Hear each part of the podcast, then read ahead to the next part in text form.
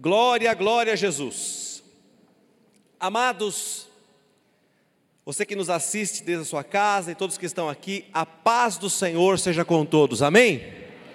Paz do Senhor. Paz que o mundo não pode dar. Você já pensou se a paz fosse vendida em comprimidos? Tinha fila nas farmácias. Eu quero agora comprimidos de paz para tomar. Já pensou, querido? Resolvia todos os conflitos da mente. Nós estamos tão acostumados a resolver nossas dificuldades e problemas através de medicamentos e associamos os medicamentos à cura de todos os flagelos e males que possam existir em nossas vidas. Mas nós temos que entender que o dono da cura é Jesus Cristo. Ele é o que libera na verdade, ele já liberou a palavra de cura sobre nossas vidas.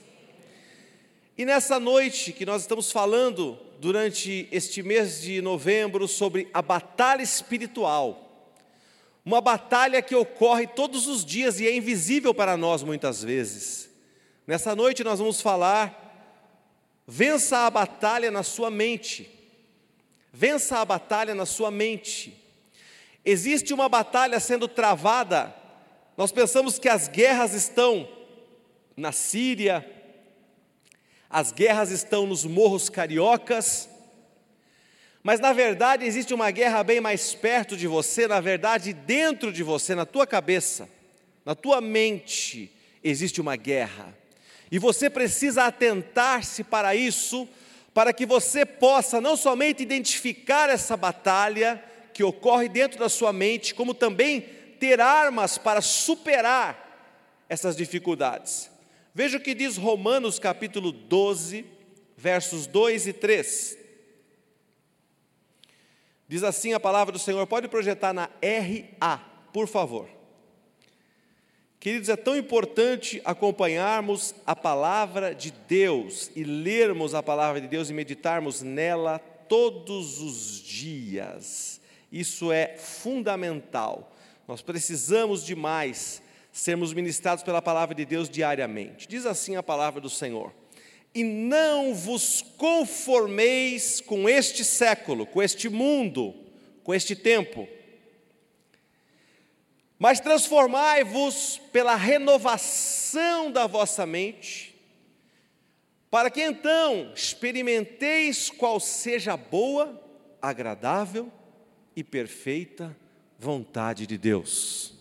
Versículo 3: Porque pela graça que me foi dada, digo a cada um dentre vós, que não pense de si mesmo além do que convém, antes pense com moderação, segundo a medida da fé que Deus repartiu a cada um. Fica no versículo 2, por gentileza, querido, deixa projetado. O versículo 2 diz para não nos conformarmos, não tomarmos a forma deste mundo. Ora, algumas pessoas disseram que a igreja e até a Bíblia precisam ser atualizados. Esse cara não leu Romanos 12, 2. Muito ao contrário de uma atualização com os padrões do mundo, muito ao contrário de trazer atualidades do mundo para a palavra de Deus, o apóstolo Paulo está dizendo: transformem a mente, blindem a mente de vocês contra as atualidades do mundo. Aquilo que é normal no mundo, não é normal para a palavra de Deus, não é normal para Deus, então você não pode tomar a forma do mundo, a forma de pensar do mundo. Você precisa renovar a sua mente. Agora é interessante que está dizendo aí, querido, que a nossa mente tem o poder de moldar coisas. Eu consigo moldar coisas através da minha mente. E esse poder é pouco usado por nós. Da nossa mente, nós moldamos a nossa vida. Aquilo que nós pensamos, é a maneira como nós nos tornamos. A nossa maneira de pensar nos conduz a agir de determinadas formas. Quando você vê uma pessoa agindo de uma maneira, você pode ter certeza que aquilo vem daqui, do que ela pensa constantemente, da maneira como ela enxerga as coisas. E hoje nós vivemos num mundo doente. Até parece aquela música do Renato Russo, né? Vivemos num mundo doente. Ele falava outras coisas, né? A respeito de outras coisas, mas a verdade é que nós vivemos num mundo doente. E a doença número um hoje é a mental é a emocional. Por exemplo, queridos, ansiedade, preocupação. O que, que é isso? É pensamento do futuro, medo do futuro. Olha, vou fazer uma cirurgia. Olha, vai ter uma demissão em massa na empresa. Olha, vai acontecer tal coisa. Vou fazer uma obra amanhã grande aqui na rua, não sei, pode abalar até a estrutura da minha casa eu fico ansioso, porque a minha vida é cheia de futuro demais. E sabe quando nós ficamos ansiosos? Já dando uma dica para você? Quando nós enxergamos o futuro e Deus não está lá. Sempre que você enxergar uma situação futura na tua vida e Deus não estiver nela, você ficará ansioso. Porque se você olhar para o seu futuro para qualquer situação futura na sua vida e enxergar que Deus estará lá, aquilo acalma o teu coração. Quem está entendendo, diga amém. É isso. Então, quando você se preocupa com o seu futuro, com situações e coisas, é porque Deus não está lá na tua mente. E isso está te trazendo ansiedade e preocupação. Ponto número um de ajuste que nós temos que fazer: colocar Deus no nosso futuro. Alguém aqui tem dúvida de que amanhã, quando você se levantar, se Deus permitir que todos nós nos levantemos, o Senhor vai estar com você? Sim ou não? Quem crê? Amém? Então, para que temer? Se amanhã Ele estará contigo novamente. Agora, projete esse pensamento mais para frente. Quantos aqui conseguem conceber a ideia de que daqui um ano Deus estará com você no teu futuro? Diga amém. amém. Aleluia. As coisas começam a melhorar. Louvado seja Deus. Daqui um ano o Senhor estará comigo. Eu não vou temer. Tudo me sairá bem. Amém? Glória a Deus. Outro sentimento que nós vemos carregados agora é o passado medo, culpa, acusações. Por que as pessoas vivem tão escravas do passado? Porque elas não conseguem conceber em sua mente e receber por fé a ideia de que a cruz, de que na cruz, aquilo que você fez de errado foi apagado. Aquilo que você cometeu, os seus erros piores, os seus pecados que você teria vergonha de nominá-los. Você tem que conceber a ideia na tua mente e receber por fé de que na cruz, aquele sangue vertido por mim e por você foi suficiente para apagar todos eles. Quem recebe isso, diga amém, Jesus.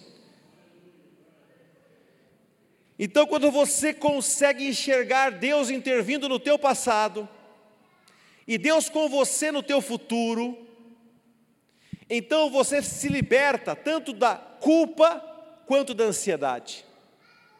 E você está livre para viver o presente. Se você não se libertar do seu passado e nem do medo do futuro, você não será livre para viver o presente. E o que importa de verdade é o presente. Sabe o que mais importa na tua vida hoje, nesse momento? O fato de você estar aqui. Você tem que vivê-lo com intensidade. Existe algo que as pessoas estão trabalhando hoje em coaching, em consultórios, numa série de situações, que é a síndrome do pensamento acelerado. O que é o pensamento acelerado? Seu corpo está aqui, mas a sua mente já está em outro lugar. A sua mente está daqui um dia. A sua mente está daqui hoje, hoje à noite. O que você vai fazer depois do culto? SPA Síndrome do pensamento acelerado. Qual é o mal disso? A sua produtividade, a sua todo o seu potencial como profissional, como pai, como marido, como filho, como pastor, como líder, como músico, todo o seu potencial é prejudicado a partir do momento em que a sua mente e o seu corpo não estão no mesmo lugar. Quando a sua mente e o seu corpo não estão ocupando o mesmo lugar e não estão vivendo o mesmo momento, você não extrai de si todo o seu potencial. Talvez essa seja a causa, o motivo de que muitos de vocês aqui estão com baixa produtividade profissional, por exemplo muito pensamento futuro, sofrendo demais por causa do passado e baixa potencialidade naquilo que você está fazendo naquele momento. Tem pessoas que se gabam de serem capazes de, de fazer muitas tarefas. Eu tinha um amigo que dizia: Eu sou multitarefa, eu consigo fazer várias coisas ao mesmo tempo. Mas, via de regra, essas pessoas conseguem fazer muitas coisas mais ou menos. Você imagina, por exemplo, Leonardo da Vinci pintando ali o teto da Capela Sistina, ou seus quadros famosos, preocupado, ansioso. Como que ele conseguiria conceber uma obra de arte tão profunda se a cabeça dele, se a mente dele e o corpo dele não estivessem totalmente voltados para aquilo que ele estava fazendo naquele minuto. E aí está o X da questão para nós, queridos, que vivemos uma sociedade que nos oprime com o futuro.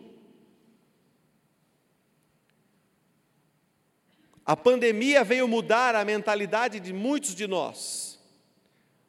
Todo dia a tua mente é bombardeada por pensamentos que não vêm de Deus. Sabia disso?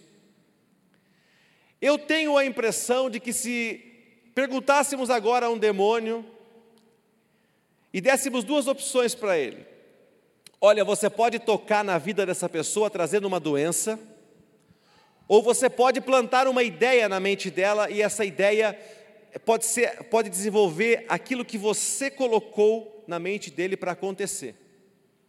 Eu tenho quase certeza que ele sempre vai escolher a ideia ao invés daquilo que é físico. Ele sempre vai escolher aquilo que é mental do que aquilo que é físico. Queridos, você muitas vezes acorda de manhã e diz assim: aí você, você acordou, você já bateu o joelho no criado.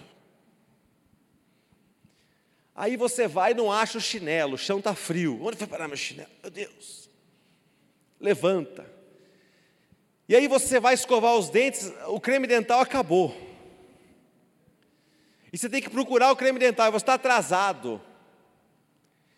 E aí o que, que vem na tua mente? Ato contínuo. Esse dia já começou, meu Deus. Ai, eu não quero nem saber como é que vai ser daqui a pouco. Começou horrível. Aí você toma aquele café correndo, vai lá pegar o carro ou a moto, vai olhar o pneu, está baixo. Você fala, ah, não. Eu não, eu era nem para ter saído de casa hoje. Está vendo? É um sinal de Deus. Tudo está dando errado para mim. Quem disse para você que tudo está dando errado? Seus olhos viram algo e o inimigo aproveitou para colocar na tua mente uma seta algo em que você acredita, e você passa o dia todo acreditando que aquele não é o seu dia. Eu conheço, você conhece pessoa que fala assim, ah, hoje não é o meu dia. Você já viu isso? Seja sincero, quantas pessoas você já viu falando isso? Ah, hoje não é o meu dia. Quando você diz hoje não é o meu dia, quem falou para você que hoje não é o teu dia? Você acha, você consegue enxergar Deus dizendo para você, hoje não é o teu dia, Hoje não é o teu dia, João, hoje não é o teu dia, Maria. Hoje não é o teu dia, Felipe? Você consegue ver Deus falando isso para você? Sim ou não? Não. Agora, se não é Deus, quem é então?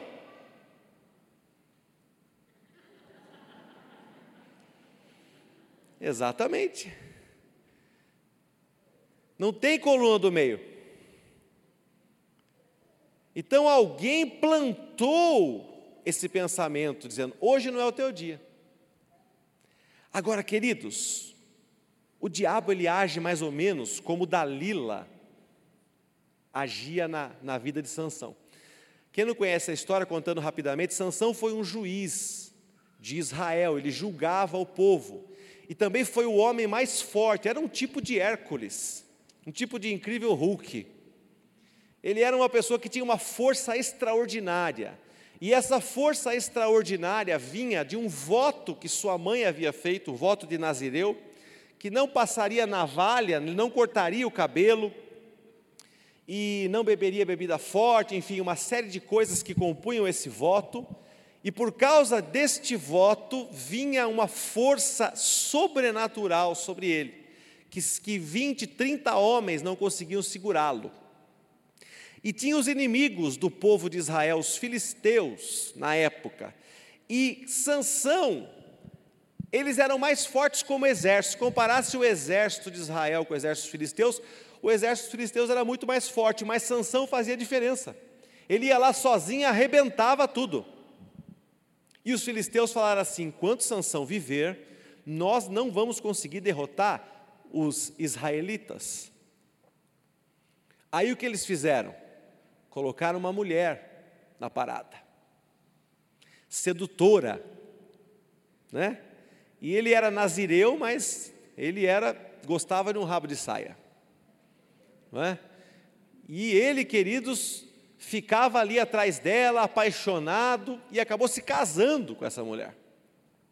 Nem era um costume de Israel casar com mulheres estrangeiras, mas ele cometeu já esse primeiro ato falho, misturando ali as crenças, os costumes. Muito cuidado na hora de casar, homens, mulheres, vocês jovens que são solteiros aqui, viu? Muito cuidado. Se misturar com os costumes daqueles que não temem a Deus. É uma dificuldade depois, viu? é uma dificuldade. Pense bem, peça muita orientação a Deus. Mas, queridos, voltando ao tema, Juízes capítulo 16, verso 15: os filisteus disseram para Dalila: Se você não descobrir o segredo da força de Sansão, nós vamos matar a tua família toda. E ela falou: Agora não tenho saída, eu preciso descobrir como ele é forte. E diz a palavra do Senhor aqui em Juízes, capítulo 16, verso 15, Dalila falando para Sansão: Como dizes que me amas, se não está comigo o teu coração? Já três vezes zombaste de mim e ainda não me declaraste em que consiste a tua grande força. Versículo 16. Importunando ela todos os dias, importunando ela, quanto tempo, igreja? Como é que, o, que os demônios importunam a nossa mente? Todos os dias. Com o que ela importunava? Com as suas palavras. E molestando-o, apoderou-se da alma dele uma impaciência de matar. Agora, por gentileza, projeta na NVI esse mesmo versículo. Olha que, que legal nessa versão. Importunando-o o tempo todo, o que, que acontecia com ele? Fala bem alto. Ela o esgotava dia após dia, ficando ele a ponto de morrer. Você diz, mas pastor, o que, que ela fazia para ele? Falava. Falava. O esgotamento de Sansão era físico? Sim ou não? Não, ele era o homem mais forte e continuou sendo. O esgotamento dele era mental. Por quê, queridos? Uma ideia errada batia na mente dele continuamente.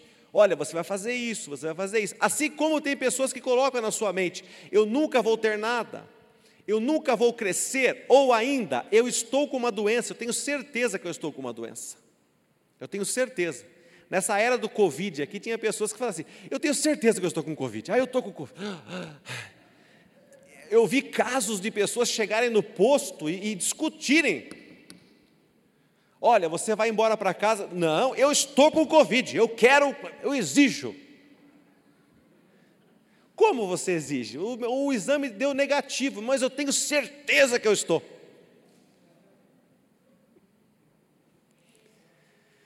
Queridos, por aí você tira uma noção de como esses pensamentos errados esgotam a sua vida. Talvez você fale assim: eu estou tão cansado como se eu tivesse descarregado um caminhão de tijolo. Hoje é tudo paletizado, né, gente? Quando eu era garoto, eu ia ajudar meu cunhado, tinha olaria, era tudo um. E telha, então? Quem já viu carregar no passado, caminhão de telha? Se bobeasse a telha. Tudo pallet hoje. Parece que eu descarreguei um caminhão de telha, um caminhão de tijolo, tanto tão cansado que eu estou. Que cansaço é esse? Que esgotamento é esse? Mental. Então você pode ter uma Dalila aí na tua mente, na forma de um pensamento demoníaco, de limitação, de ansiedade, de acusação, culpa, de impossibilidade, não vai dar certo, não vai acontecer, já era. Esquece, desiste. Você pode estar passando por isso nesse momento e não sabe. Da onde vem esse pensamento, querido? Demônios que passam o dia tentando nos molestar. Mas, querido, eu quero avançar na mensagem agora falando como você vence a batalha da mente. Eu já expliquei um pouco como acontece a batalha da mente. Agora eu quero dizer como você vence, a parte prática. Primeira parte, eu quero que você repita após mim, diga: lute com as armas de Deus. Isso, querido. Sansão era o homem mais forte do mundo, mas ele não conseguiu derrotar a voz de Dalila, a importunação de Dalila. Então não é com a força humana, não é com a força do teu braço que você vai destruir esses pensamentos. Olha o que diz 2 Coríntios 10, verso 3 até o 5, 2 Coríntios 10, 3 até o 5, fala como esses como nós devemos nos portar nesta batalha, como nós devemos lutar neste tempo. Porque embora andando na carne, não lutamos segundo a carne. Ah, eu vou arrebentar com esse pensamento. Você não vai arrebentar, porque você não luta segundo a carne. Versículo 4 porque as armas da nossa milícia, do nosso exército, não são carnais, e sim poderosas em Deus, para destruir fortalezas, anulando sofismas. Pastor, o que são sofismas? São mentiras contadas muitas vezes que se transformam numa verdade. Uma coisa que não é verdade e que se transforma numa verdade. O que é um sofisma? Leite com manga mata da congestão, sofisma. Não é verdade? Quem, quem ouviu isso aqui quando era criança? Uh, não estou leite com manga, você, né? Aí um dia eu fui na cidade, no centro, lá, vitamina de manga. Falei, vai morrer todo mundo. Não é? Por quê, querido? Havia um sofisma, não é? Isso é um sofisma. Anulando sofismas. Versículo 5 e toda altivez que se levante contra o conhecimento de Deus. E agora leia comigo bem alto, juntos, por favor. E levando cativo todo pensamento à obediência de Cristo. Nossos pensamentos precisam se alinhar a Cristo e Sua palavra. Se você tem em sua mente um pensamento que não está alinhado com a palavra de Deus, esse pensamento é desobediente. Você não pode ter pensamentos desobedientes na tua mente, Você precisa ter pensamentos obedientes. Quem entendeu, diga amém, Jesus. Glória a Deus. Segunda coisa que você deve fazer, querido, para se libertar, para vencer a batalha da sua mente. Repita após mim: praticar o que ouve. Mais uma vez, praticar o que ouve. Praticar a palavra que você ouve nessa noite. Querido, Mateus capítulo 13, verso 19, por favor. Quando nós ouvimos a palavra de Deus, a parábola do semeador diz que vem vários inimigos roubar a palavra, a semente da palavra. Vários inimigos. O versículo 19, Jesus está explicando a parábola, ele diz assim: A todos que ouvem a palavra do reino e não a compreendem, vem o maligno e arrebata o que lhes foi semeado no coração. Este é o que foi semeado à beira do caminho. Você só aprende o que você sai daqui e põe em prática. Eu vou repetir: você só aprende o que você sai daqui e põe em prática. Você só aprende aquilo que você pratica. Diga isso, eu só aprendo o que eu pratico. Quando você pratica uma coisa, ela se torna natural. A maioria das pessoas aqui deve saber andar de bicicleta, sim ou não? Pode ser que tenha um ou outro que não saiba, não tem problema. Mas quando você pegou a bicicleta pela primeira vez, você se você tinha um pai mais cuidadoso, o sistema não era tão bruto assim, né? Você não tinha rodinhas, não tinha, não é verdade? Rodinhas, né? Ó, tranquilo, tal, vamos lá, né? Tem pai que já não, eu vou, eu vou segurando você aqui, não tem rodinha não, aí solta. É inevitável que a pessoa sofra uma, duas quedas, sim ou não? Eu conheço pouquíssimas pessoas que aprenderam a andar de bicicleta sem cair sem cair uns tombos, não é? Mas depois que você aprende a andar de bicicleta, aquilo se torna para você, depois que você pratica muito andar de bicicleta sem rodinha, você aprende a se equilibrar, aí você tenta até empinar, não é? Hum, vou empinar. Aí você quer dar cavalo de pau, você quer fazer tudo ali, não é verdade? Por quê? Porque você praticou, você está craque naquilo, aquilo foi incorporado ao teu viver, de maneira que quando você sobe numa bicicleta, você não pensa, como é que anda nesse negócio mesmo? Você não pensa mais nisso, você percebeu já que é assim? Quando você senta numa bicicleta, você não pensa, como é que eu faço para esse negócio andar? Simplesmente você pedala e sai equilibrando. Que é isso? a força da prática. Quando eu pratico a palavra de Deus, com o passar do tempo, a palavra de Deus se torna natural como andar de bicicleta. Quem está entendendo, diga amém. amém. Glória a Deus. E você, querido, ao andar, confessando a palavra, ao andar pela palavra de Deus, você acha natural que milagres aconteçam na tua vida. Por exemplo, quando você experimenta milagres de Deus na tua vida, na tua saúde, e vem uma enfermidade sobre você, você diz: é lógico, é lógico que Deus vai me curar. É natural que Deus me cure. Quando vem uma necessidade financeira e você já experimentou, você é uma pessoa experimentada em ser suprido, suprida por Deus.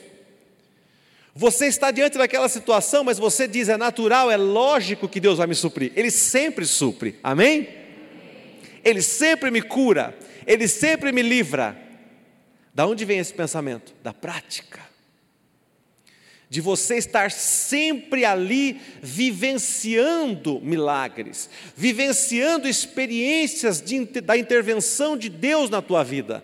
E você precisa, querido, ter essas experiências isso precisa ser o cotidiano da sua vida. Veja, você é um espírito. Quem estava na, na pregação de ontem aqui, nós falamos sobre isso, o pastor Jonas falou. Nós somos um espírito e é preciso que nós tenhamos experiências sobrenaturais, experiências espirituais. Você não pode viver no natural. você precisa desenvolver uma lógica de milagres, onde tudo é possível, amém? É lógico que Deus vai agir, é lógico, Deus vai intervir, como diz aquela canção, eu não sei como Deus vai fazer, mas eu sei, vai ser perfeito, como tudo que Ele faz. Eu não sei como Deus vai fazer, eu só sei que Ele vai fazer, eu sei que vai ser perfeito. Diga bem alto assim: Eu não sei como Deus vai fazer, mas Ele vai fazer. Glória a Deus. Lógica de milagres. Tem tanta gente se preocupando com o processo. Tem pregadores que pregam só sobre o processo. Ah, o processo é isso. O processo é legal, é uma pregação até boa, mas temos que sair um pouco desse pensamento do processo. Porque Deus, mesmo a gente passando por um processo, tanto nós quanto Deus, nós estamos interessados mesmo no resultado, naquilo que vai acontecer.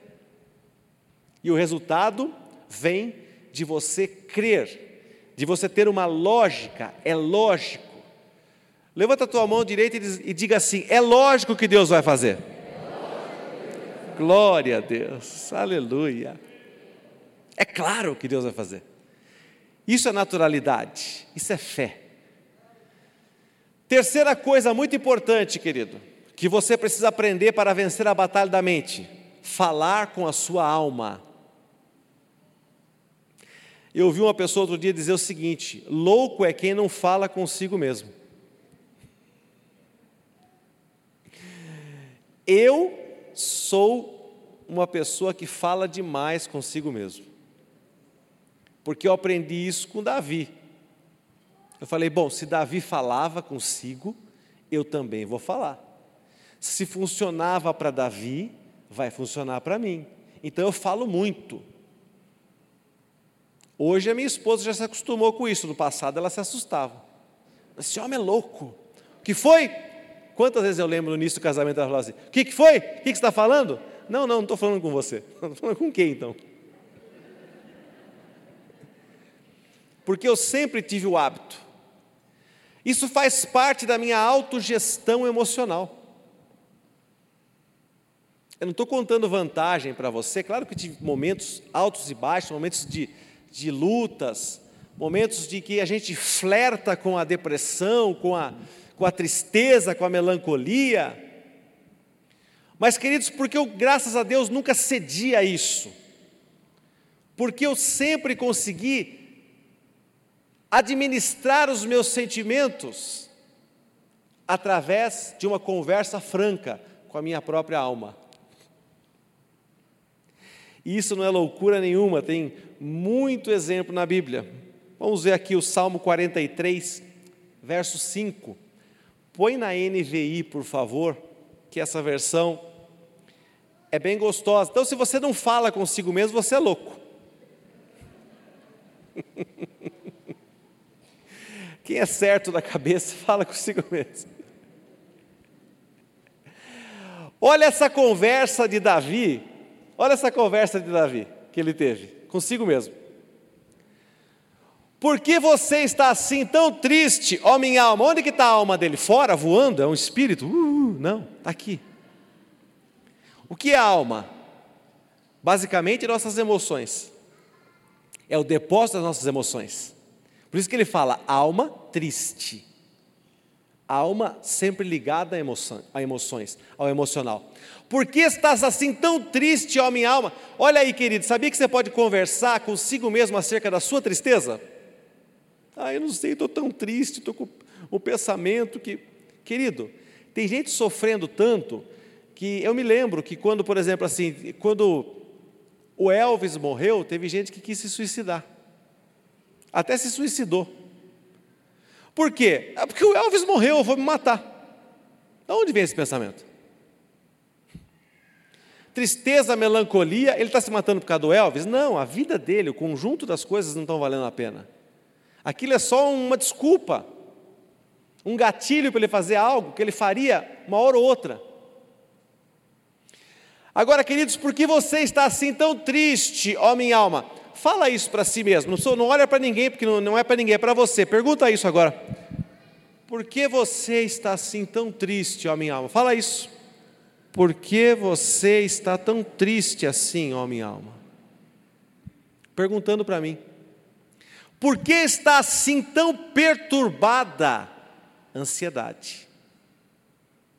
Olha aí. Primeiro ele fala em melancolia, tristeza, depois ele fala.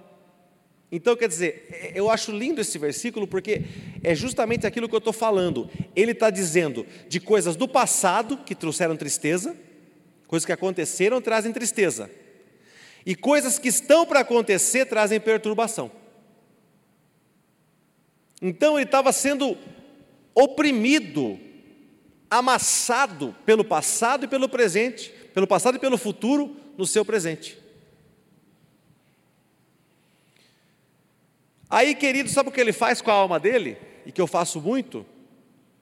Ele dá uma ordem. Quantos aqui já deram uma ordem para a sua própria alma? Glória a Deus. Põe a sua esperança em Deus. Está falando para quem isso, hein? Para nós? Ele está falando para ele mesmo. Põe a sua esperança em Deus. Quem? Alma, emoções, sentimentos. Põe a sua esperança em Deus. E aí ele, ele profetiza: Pois ainda o louvarei, Ele é o meu Salvador e o meu Deus. Aleluia! Então, queridos, ele dá uma ordem à sua alma, converse com a sua alma, fale com a sua alma pois ainda o louvarei, Ele é o meu Senhor e o meu Deus. Tem dias que você está abatido, perturbado, você precisa levantar, querido, e andar na sua casa um pouco, em algum lugar da sua casa, um cômodo que você tem, e você precisa ter uma conversa consigo mesmo. Você levantou da cama, você diz: Esse dia está horrível, não vai acontecer nada de bom. Ai meu Deus, eu tenho que fazer exame de sangue. Tenho certeza que a glicemia vai dar 200 mil. Tenho certeza que o triglicérido está alterado. Eu tenho certeza que é isso. Ai, ai, ai, ai, ai. Você tem que chegar e falar com a sua alma. Lembre-se que lá em Romanos 12, 3, Deus disse para você não pensar mais acerca de você mesmo você não se achar a última bolacha do pacote. Mas também ele diz para você não pensar menos de si mesmo, para você ter pensamentos equilibrados. Você não é nem a última bolacha do pacote, e nem, querido, você é o último verbo no universo.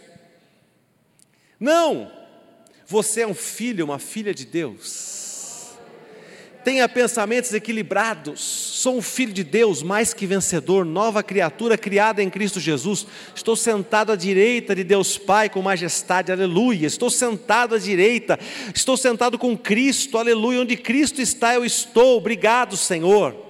Veja, você não é Deus, você não é vice-Deus, você não está à direita de Deus porque você é melhor do que ninguém, você está lá por causa de Cristo, só por causa disso. Não é para você ter um pensamento de governo, de domínio sobre pessoas, sobre situações. Não, querido, é para você saber onde você está. E quando você sabe quem você é e onde você está, você naturalmente ganha autoconfiança. E os filhos de Deus têm que ser confiantes. Os filhos de Deus precisam andar com a cabeça erguida. Os filhos de Deus precisam andar sabendo quem eles representam, seu Pai celestial. Aleluia! Não posso ser conquistado, nem derrotado, nem oprimido. Eu tenho a natureza de Deus dentro de mim. Aleluia! Eu tenho a natureza de Deus dentro de mim. Cristo vive em mim. Não sou mais eu quem vivo, Cristo vive em mim. Aleluia! A vida que eu vivo agora, eu vivo na fé no Filho de Deus. Aleluia! E você começa a falar isso, você isso é o verdadeiro empoderamento. Esse é o verdadeiro empoderamento. Você poder fazer as coisas. Quando você toma isso como verdade na tua vida. O tempo está indo embora, pode subir o grupo. Último ponto. Creia, mesmo sem entender. Fala isso bem alto. Creia, mesmo sem entender. Esqueçam entender. Acredite primeiro. A fé vem antes da razão. Não tente explicar Deus. Não tente explicar o milagre. Milagre não se explica, milagre se vive. Você precisa colocar isso na tua mente de uma maneira forte, poderosa, isso precisa fazer parte da tua mentalidade. Acredite primeiro, acreditar vem antes de entender. Eu não entendo como Deus, não, precisa entender, você precisa crer. Diga, eu não preciso entender, eu preciso crer. João, Evangelho de João, capítulo 13, verso 7, na NVI, último texto dessa mensagem. Querido, fala de algo poderoso. Jesus foi lavar os pés dos seus discípulos. E Pedro viu aquilo e falou: Você vai lavar os meus pés? Não. Tu és o Cristo, filho de Deus, tu és o mestre. Jesus respondeu para Pedro o quê? Vamos ler juntos, querido? Vamos lá? Desde o respondeu Jesus, vamos lá juntos. Respondeu Jesus: Você não compreende agora o que estou lhe fazendo, mais tarde, porém, entenderá. O que, que Jesus está falando para você nessa noite? Aceite, receba e deixa para compreender e entender depois. Diga glória a Deus. Aleluia. Fecha a tua Bíblia, querido. Receba, creia e deixa para entender depois.